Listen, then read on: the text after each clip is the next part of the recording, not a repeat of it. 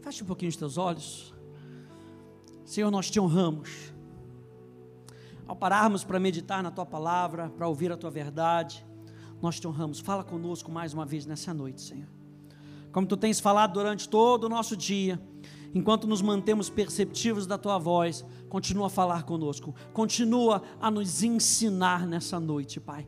Precisamos aprender direto da fonte, precisamos aprender direto da verdade, precisamos aprender direto do teu espírito. Então, Pai, nós queremos estar com o nosso espírito é, preparado para ouvir a voz do teu espírito nessa noite, que vai transformar a nossa vida a nossa mentalidade, no nome de Jesus. Que a igreja diga amém.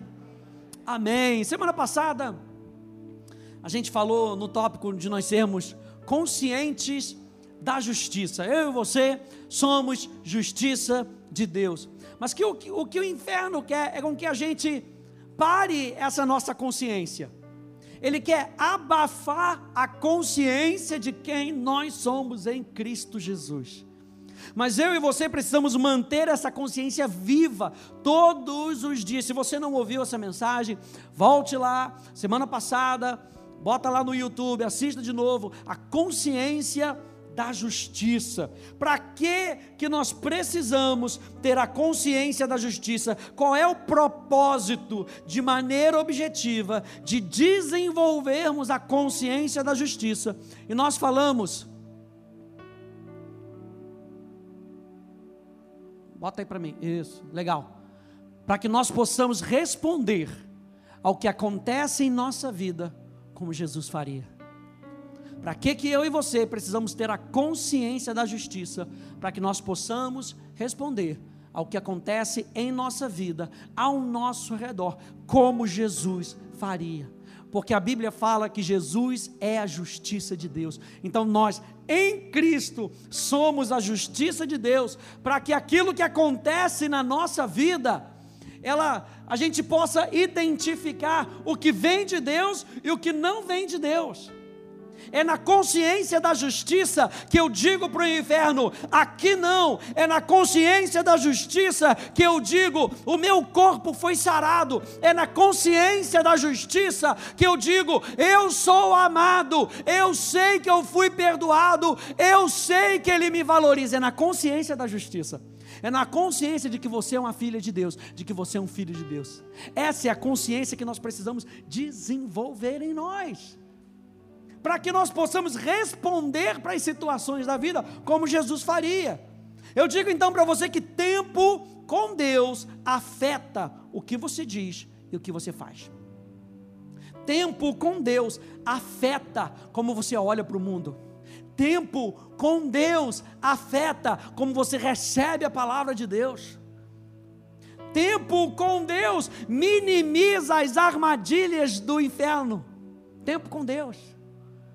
Então eu e você precisamos de mais tempo com Deus, para que nós tenhamos mais consciência da justiça, para que o próprio Deus possa dizer para você quem você é.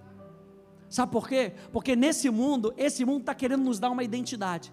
A Bíblia fala que nesse mundo há várias vozes, nenhuma delas sem sentido, nenhuma delas sem objetivo. O mundo tem um objetivo para mim e para você.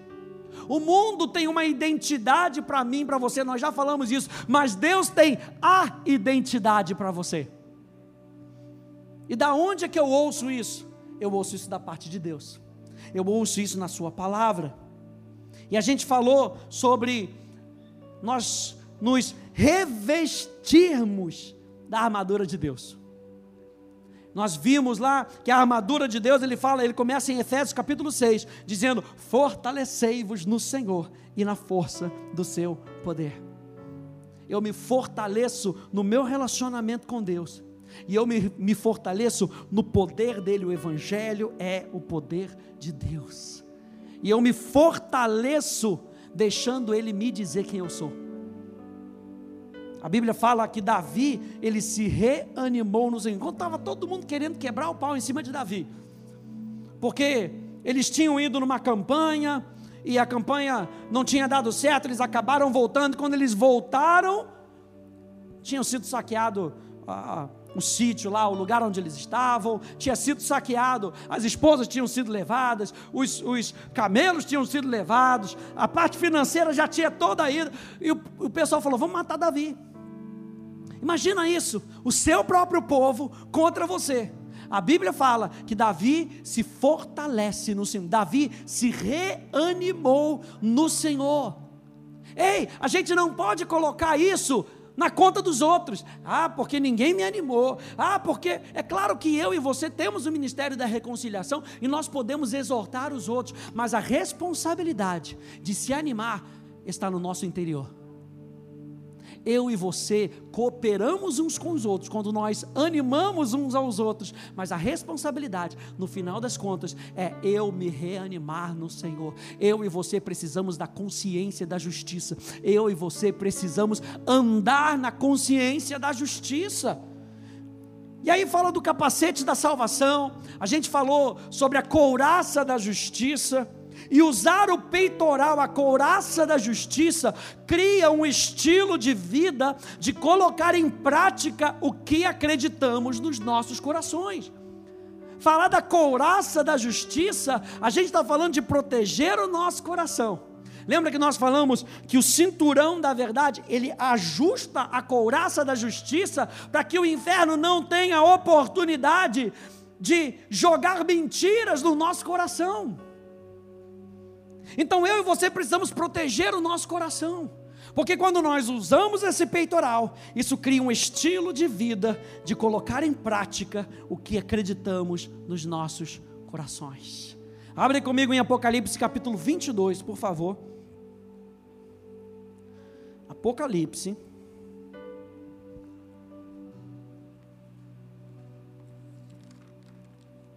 Finalzinho da Bíblia. Se você não tem aí o livro de mapas na sua Bíblia? A minha não tem, é a última, última página. Antigamente eu dizia que eu acreditava na Bíblia do livro de índice ao livro de mapas. Aleluia. Essa daqui já não tem mais. Tem índice, mas não tem mapa. Apocalipse 22, verso 11. Diz assim: Continue o injusto a fazer injustiça, e continue o imundo a ser imundo. O justo, diga, é o meu caso. O justo continue na prática da justiça.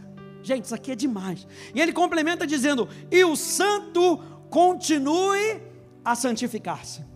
Eis que venho sem demora e comigo está a recompensa que tenho para dar a cada um, segundo as suas obras. Eu sou o Alfa e o Ômega, o primeiro e o último, o princípio e o fim. Ele diz: Bem-aventurado aqueles que, como é que está aí na sua Bíblia? Lavam, não é aqueles que lavaram, é aqueles que lavam, está no presente continuamente nós precisamos do lavar da palavra de Deus na nossa vida. Bem-aventurados que lavam as suas vestes, para que tenham direito à árvore da vida e entrem na cidade pelos portões. Fora ficam os cães, os feiticeiros, os impuros, os assassinos, os idólatras e todo aquele que ama e pratica a mentira. Eu, Jesus, enviei o meu anjo para dar testemunho dessas coisas a vocês nas igrejas. Eu sou a raiz e a geração de Davi, a brilhante estrela da manhã. O Espírito e a noiva dizem: Vem. Aquele que ouve, diga: Vem. Aquele que tem sede, venha. E quem quiser, receba de graça a água da vida. Gente, andar na justiça ou andar como justiça de Deus, ou como diz o pastor Hélio, viver a nova criatura, é isso que ele está nos chamando aqui em Apocalipse capítulo 22. Não basta saber que você é justiça de Deus, se você não pratica a justiça. Não é suficiente conhecer a Bíblia se você não pratica aquilo que você ouve. Não é suficiente. A vida do cristão não é uma vida só de conhecimento, é uma vida de prática. Jesus nos salvou para que nós possamos praticar aquilo pelo qual Ele nos salvou, ou para o que Ele nos salvou. se você já nasceu de novo, se você sabe que Jesus perdoou os seus pecados, por que viver da mesma maneira que você vivia quando não conhecia Jesus? Não faz sentido, não tem sentido viver da mesma maneira, ir para o mesmo lugar, não tem sentido. Sabe por quê? Porque quando a gente aceita Jesus, a gente estava indo para um sentido, agora a gente está indo para outro sentido. A nossa esperança é diferente, o nosso caminho é diferente o nosso destino é diferente, portanto, as nossas práticas são diferentes. Não tem coisa melhor, gente, em saber, quando você conhece alguém que realmente entregou a sua vida para Jesus, você vê, a, você vê a vida daquela pessoa mudando. E não muda porque tem que mudar, porque nada na Bíblia é pelo que tem que, tudo é pelo o entregar do coração rendição do coração, sabe? Renovando a mente e entregando o coração. Olha só isso, gente.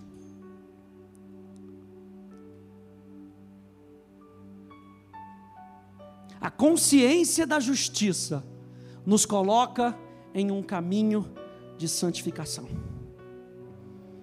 Por isso, lá em cima, Apocalipse capítulo 22, verso 11, ele diz: O justo continua na prática da justiça e o santo? Continue a se santificar.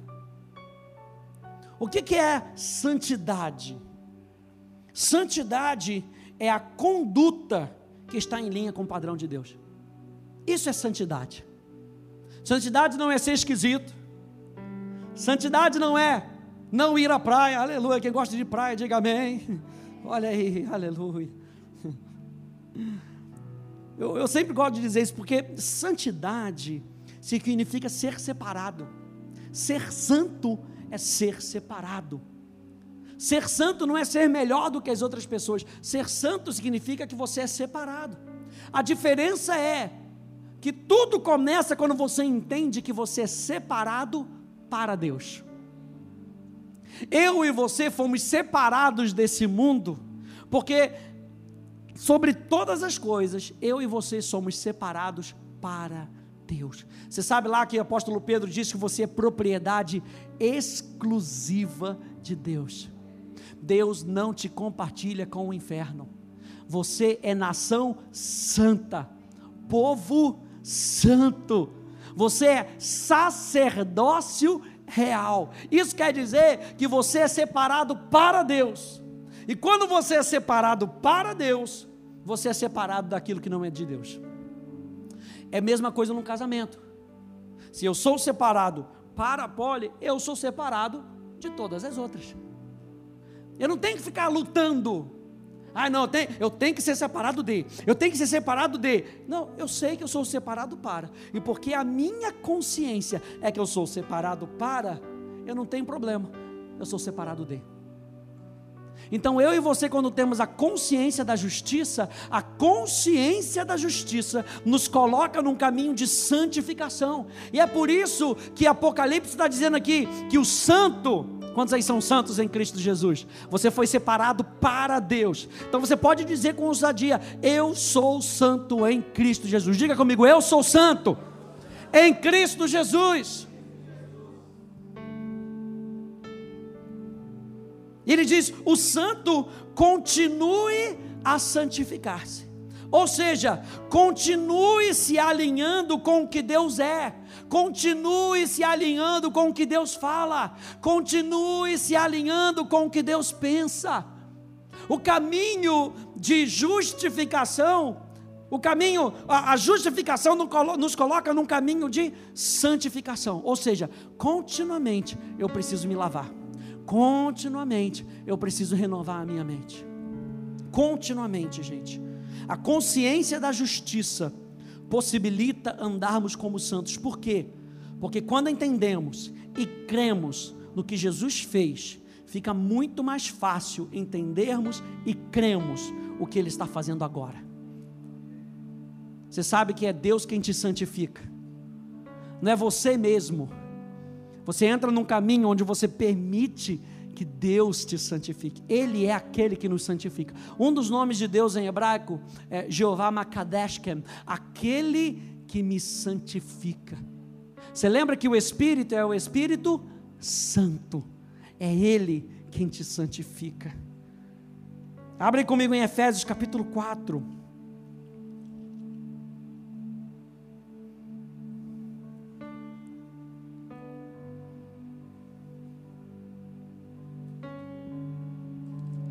Efésios capítulo 4.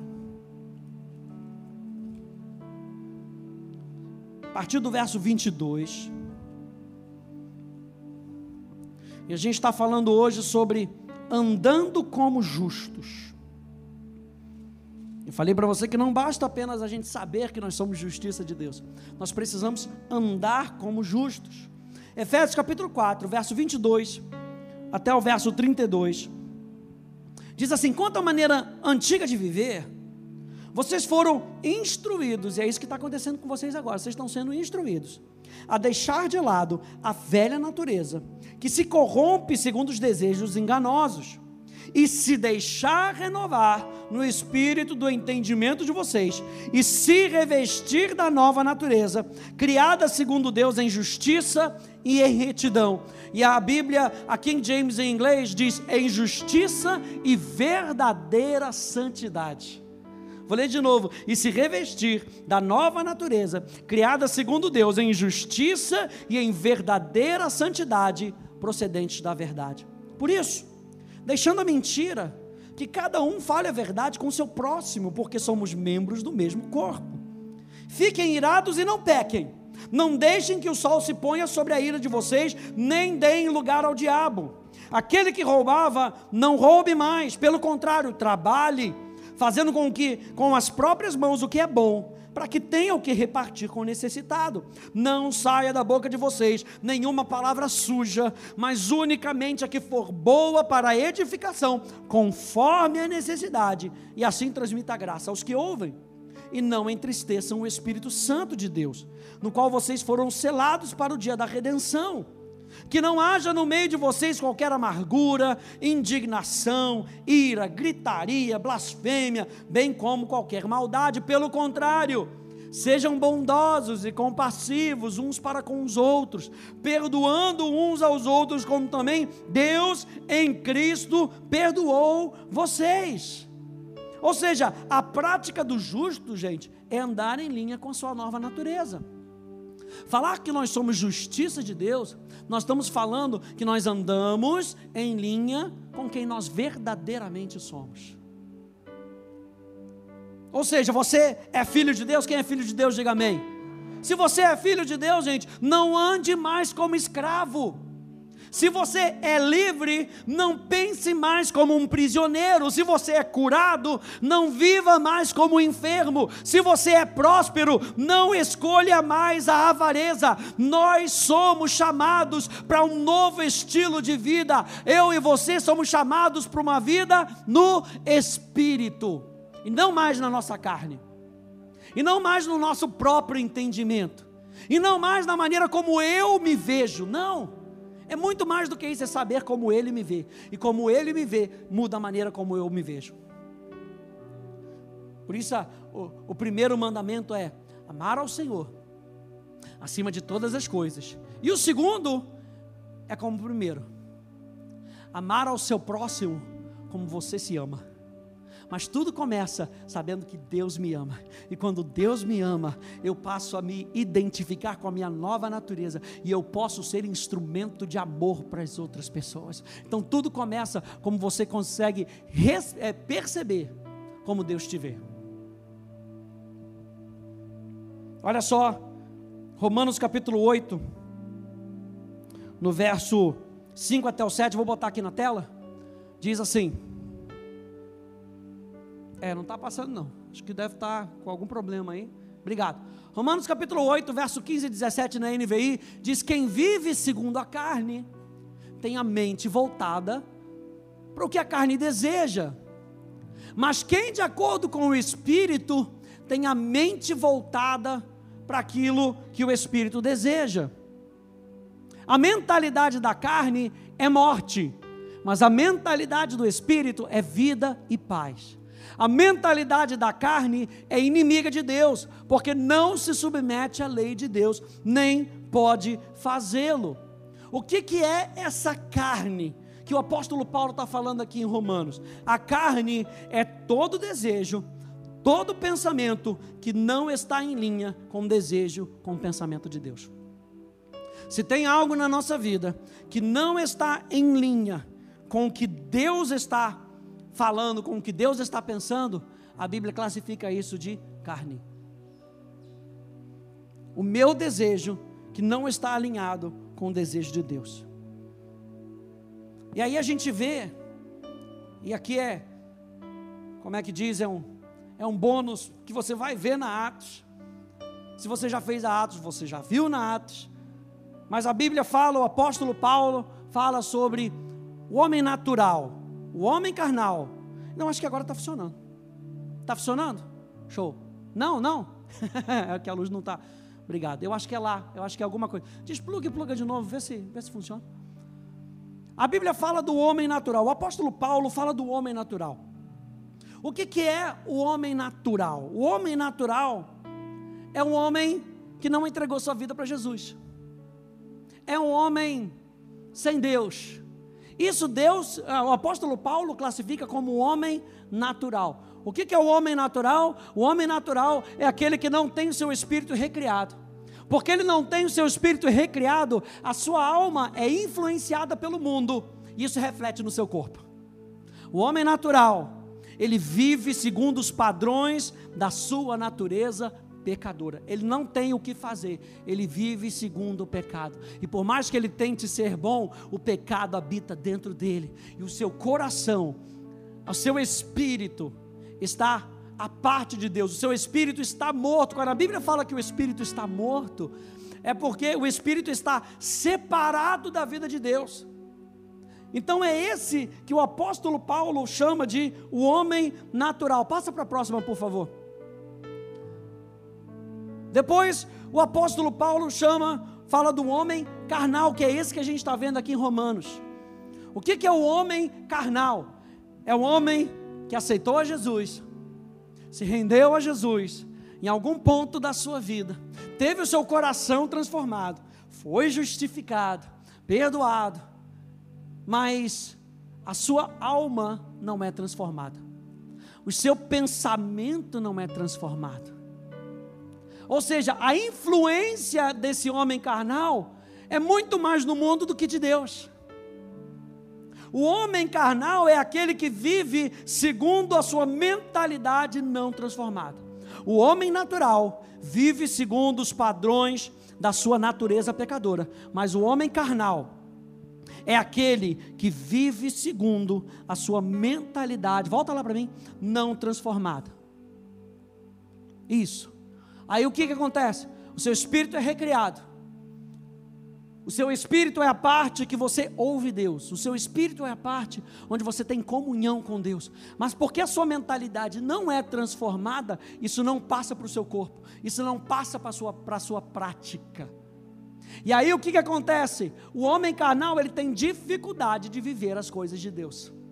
Por mais que ele seja nova criatura, por mais que ele tenha uma Bíblia na sua casa e ele tenha entregado a sua vida para Jesus, o homem carnal tem dificuldade em viver, em experimentar as coisas de Deus. Olha só o que diz, passa aí para mim. 1 Coríntios capítulo 3. Diz assim: Eu, porém, irmãos, não pude falar a vocês como pessoas espirituais, e sim como a pessoas carnais, como crianças em Cristo. Ou seja, o apóstolo Paulo, pode deixar, o apóstolo Paulo já está falando que os carnais são crianças.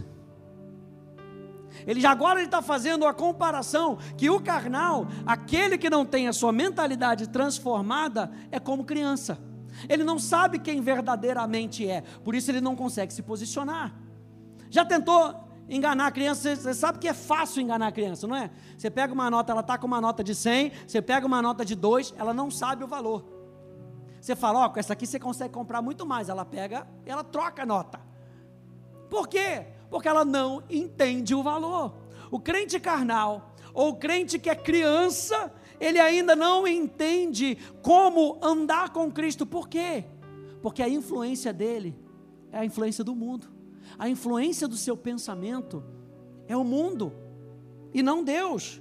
Ele continua dizendo aí, passa para mim. Eu lhes dei leite para beber. Não pude alimentá-los com comida sólida, porque vocês ainda não podiam suportar. Nem ainda agora podem, porque vocês ainda são carnais. Passa para mim. Porque se há ciúmes e brigas entre vocês, será que isso não mostra que são carnais e andam segundo os padrões humanos? Ou seja, o crente carnal é aquele que anda segundo os padrões do homem natural. Lembra que nós falamos que o homem natural é aquele que não conhece Deus. O homem natural é aquele que não entregou a sua vida para Deus. A prática do homem natural é o pecado. E o apóstolo Paulo está falando, o crente carnal, ele anda de tal maneira que ele parece o homem natural. Ele entregou a sua vida para Jesus. Ele entregou o seu coração para Jesus, mas não renovou a sua mentalidade.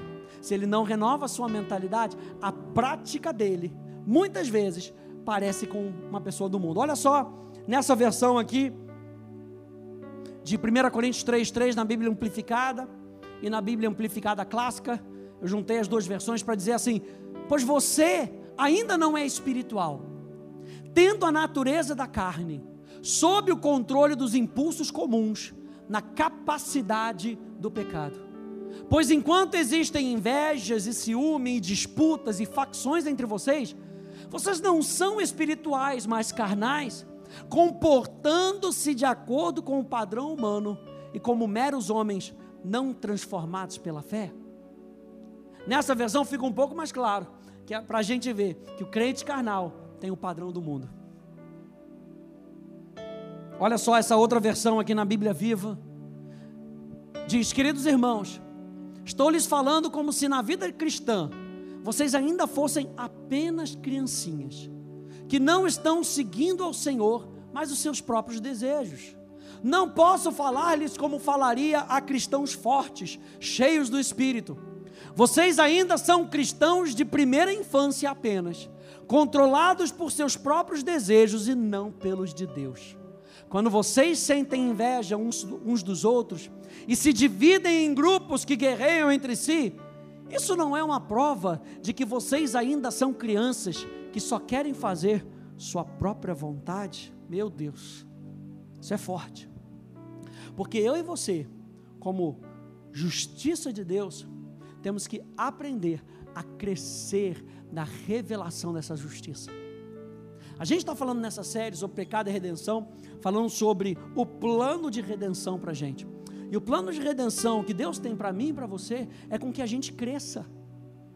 O plano de redenção é Ele salvou a sua vida e a minha vida para que a gente não fique mais como criancinha. O apóstolo Paulo fala em Efésios para que a gente não fique sendo levado por todo o vento de doutrina, por toda mentira que o inferno tente jogar pela, na nossa vida. Não, pessoas maduras sabem se posicionar, pessoas maduras sabem quem são em Cristo Jesus, pessoas maduras sabem lidar com a ofensa, pessoas maduras sabem lidar com a crítica, pessoas maduras sabem avançar na sua jornada.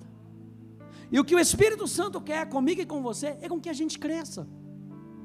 Todos nós, sem exceção, quando nós aceitamos Jesus, começamos como criancinhas. É ou não é? Às vezes você não sabe nem ler a Bíblia. Tem que pedir ao irmão: Poxa, onde é que fica Apocalipse? É o último livro da Bíblia. Ah, tá bom, obrigado. Não tem problema nenhum, gente. Irmão, acabei de aceitar Jesus. Como é que esse lance de oração que eu tenho ouvido o pastor falar? A gente ajuda. Porque o normal, o natural é a gente começar como criancinha e ir crescendo. E o apóstolo Paulo fala: até que vocês cheguem à estatura de varão perfeito. A palavra perfeito ali é maduro. Ou seja, o caminho que Deus tem para você dentro do plano de redenção é com que a gente chegue à maturidade. E quando nós somos maduros, nós não somos mais inconstantes. A inconstância está na criancice. A constância na nossa vida está na maturidade.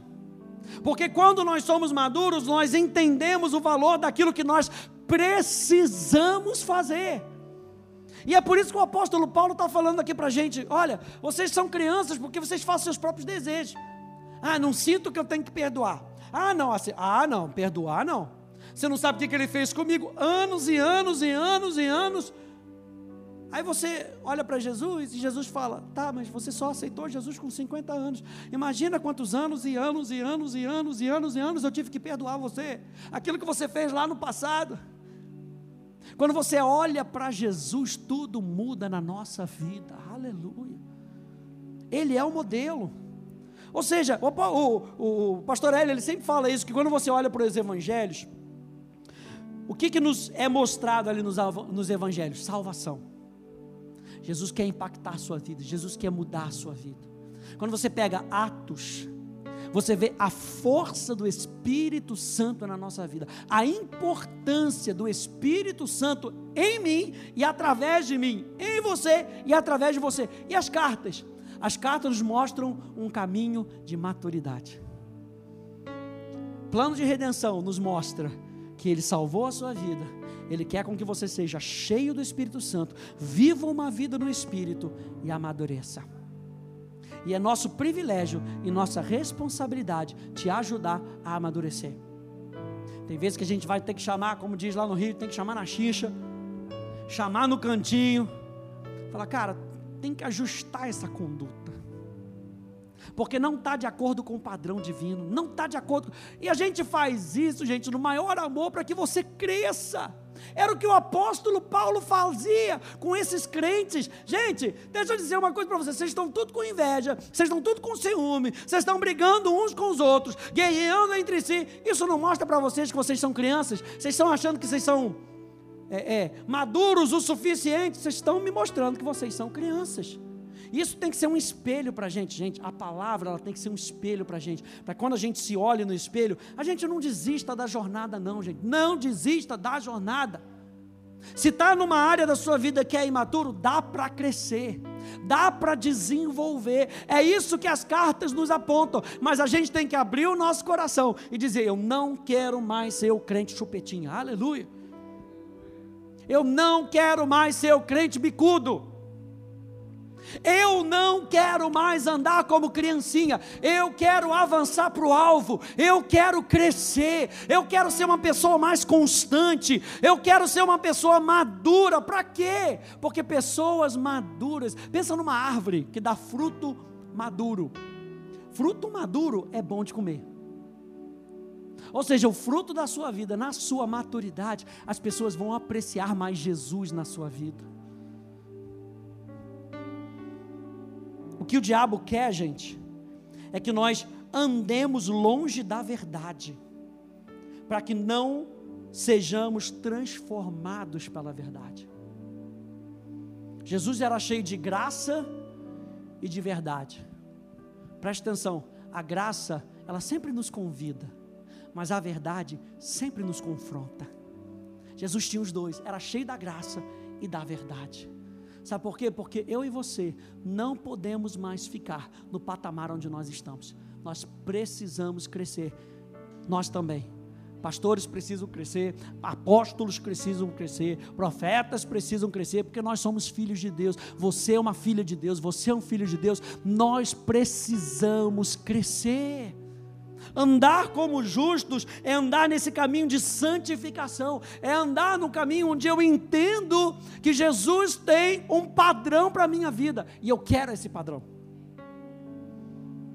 Então o que, que o diabo quer? Ele quer com que você não conheça a verdade. Porque quando você conhece a verdade, e você é confrontado pela verdade, e você está com seu coração aberto, você é transformado. Imagina uma reunião no inferno, e aí você aceita Jesus, e, o, o, e os diabos começam, ah gente, ele aceitou Jesus, perdemos ele, perdemos ele. Aí vem o diabinho e lembra, e lembra o diabão. Fala, vixe, ele entregou a vida para Jesus, ele entregou, não fala nem Jesus, Nazareno, ele entregou a vida para o Nazareno, mas ainda tem jeito, calma, calma, diabetes. Você sabe que a esposa do diabo é a diabetes, né? Calma, diabetes, que ainda tem jeito é só manter ele na carne. Enquanto o diabo nos mantém reféns, como crentes carnais, que só buscam o nosso próprio desejo, nós não vemos as promessas de Deus se cumprindo na nossa vida. Efésios capítulo 5, no verso 15, diz: Portanto, tenham cuidado com a maneira como vocês vivem, e vivam não como tolos, mas como sábios. Ou seja, preste atenção como você tem vivido. Que não seja como o, o, o Zeca Pagodinho canta. Deixa a vida me levar. Oh, vida leva eu. Ou seja, não tem problema. Eu vou vivendo dessa maneira. Olha só. Deuteronômio, eu estava lendo outro dia, eu ainda estou ainda tô terminando Deuteronômio, mas ó, tem uns negócios tão interessantes aqui em Deuteronômio, gente. Deixa eu achar aqui.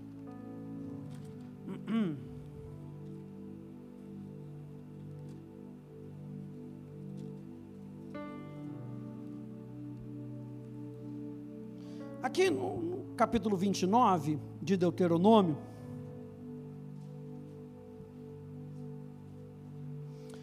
no, no capítulo 28 ele fala de bênção, ele fala de maldição. E o que é essa maldição, gente? A maldição é a vida afastada de Deus. A vida com Deus é uma vida abençoada. Não é uma vida abençoada porque Ele tem coisas para dar para a gente. É uma vida abençoada porque a nossa bênção é a presença de Deus. E quando nós vivemos fora da consciência da presença de Deus, fora de um relacionamento com Deus, isso a Bíblia classifica como maldição. Aí ele diz assim, no capítulo 29, verso 19: Ninguém que, ouvindo as palavras desta maldição, se abençoe no seu íntimo, dizendo: Terei paz, mesmo que eu ande na teimosia do meu coração, pois isso destruiria a terra molhada com a seca. O que, que Moisés está falando aqui? Quando Deus deixou todas essas maldições escritas, era só para mostrar para a gente que a vida sem Deus não vale a pena. A vida sem Deus não vale a pena. E ele estava dizendo aqui: a quem que ouve essas palavras, quando Moisés está falando, a vida sem Deus não vale a pena, que diga no seu coração: ah, eu vou ter paz, mesmo que eu ande na teimosia do meu coração. E Moisés está falando aqui, é tolo. Porque viver a parte da realidade de Deus só traz destruição para a nossa vida.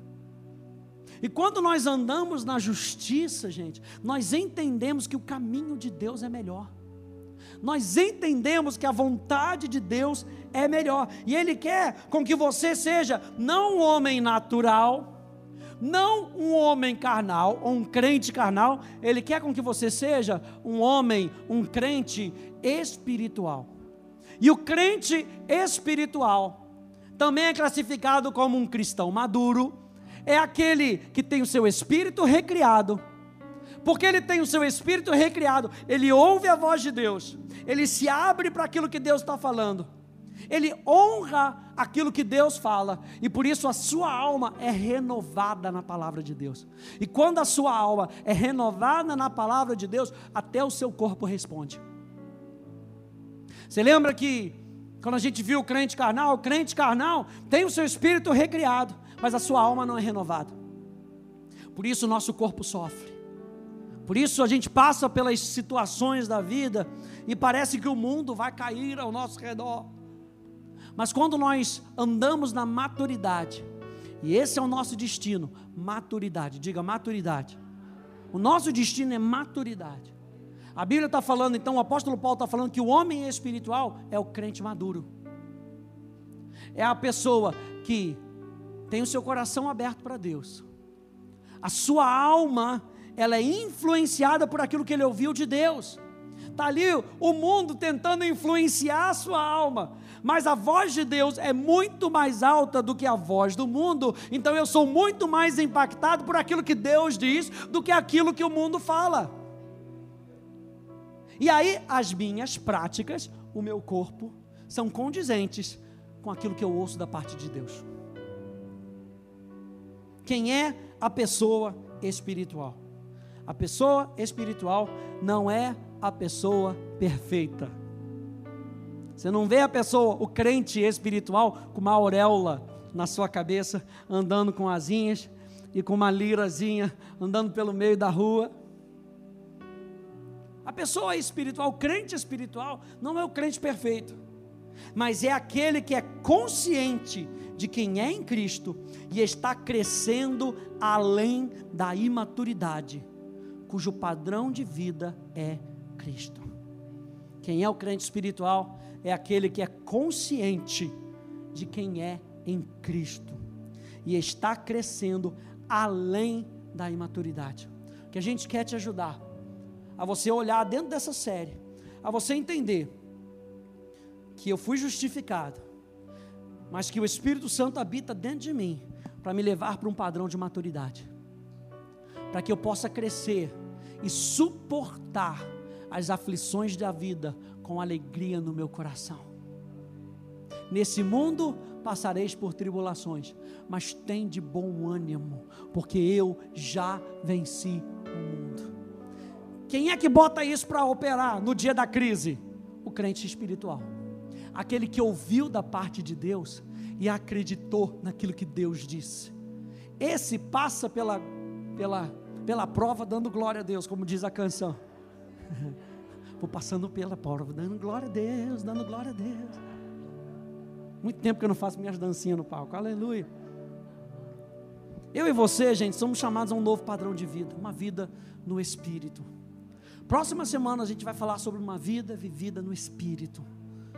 A gente vai falar um pouco mais sobre a vida do homem espiritual para que a gente entenda que esse é o nosso objetivo. Ou seja, a gente não vai gastar aqui muito tempo falando sobre o homem natural, sobre o homem carnal. Você já entendeu que o homem carnal é o homem chupetinho, é o crente chupetinho, já ficou, já ficou gravado.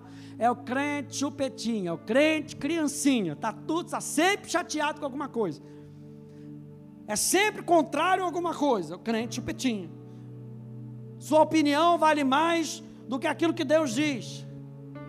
Jesus, certa vez, dizendo lá aos fariseus, dizendo: hipócritas, vocês invalidam os mandamentos de Deus por causa das tradições dos homens. Ou seja, a vontade de vocês é muito maior do que a vontade de Deus. Você sabe o que é um hipócrita? Um hipócrita naquela época era um ator. O ator era chamado de hipócrita. Ou seja, era aquele que vestia uma máscara sem ser aquilo que ele estava representando. E Jesus chama aqueles fariseus de hipócritas. Vocês estão colocando uma máscara e parecendo crente, mas lá no interior vocês vivem como um homem natural, como uma pessoa pecadora. Que não conheceu Jesus, que não tem a sua mentalidade renovada pela, pela palavra de Deus, que não é transformado pela fé. Mas aí o Espírito Santo entra na nossa vida e começa a transformar a nossa vida, para que eu e você vivamos uma vida espiritual, uma vida no Espírito. Você não é desse mundo. Olha para o ET que está do seu lado, aleluia. Você não é desse mundo você tem uma outra cidadania. A sua vida, porque você é um crente em Cristo Jesus, não é para ser vivida no mundo dos sentimentos, é para ser vivida no mundo do Espírito. E nós vamos falar isso na semana que vem. Tá bom, gente? Fica de pé comigo, por favor.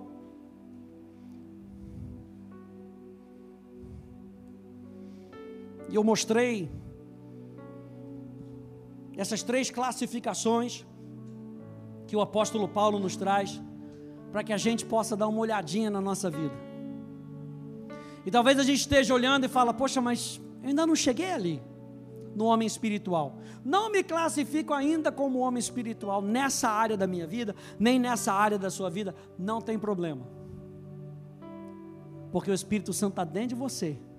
Ele vai te ajudar a crescer para você ser uma pessoa espiritual, um crente espiritual, uma pessoa madura em Cristo Jesus. Feche um pouquinho os teus olhos.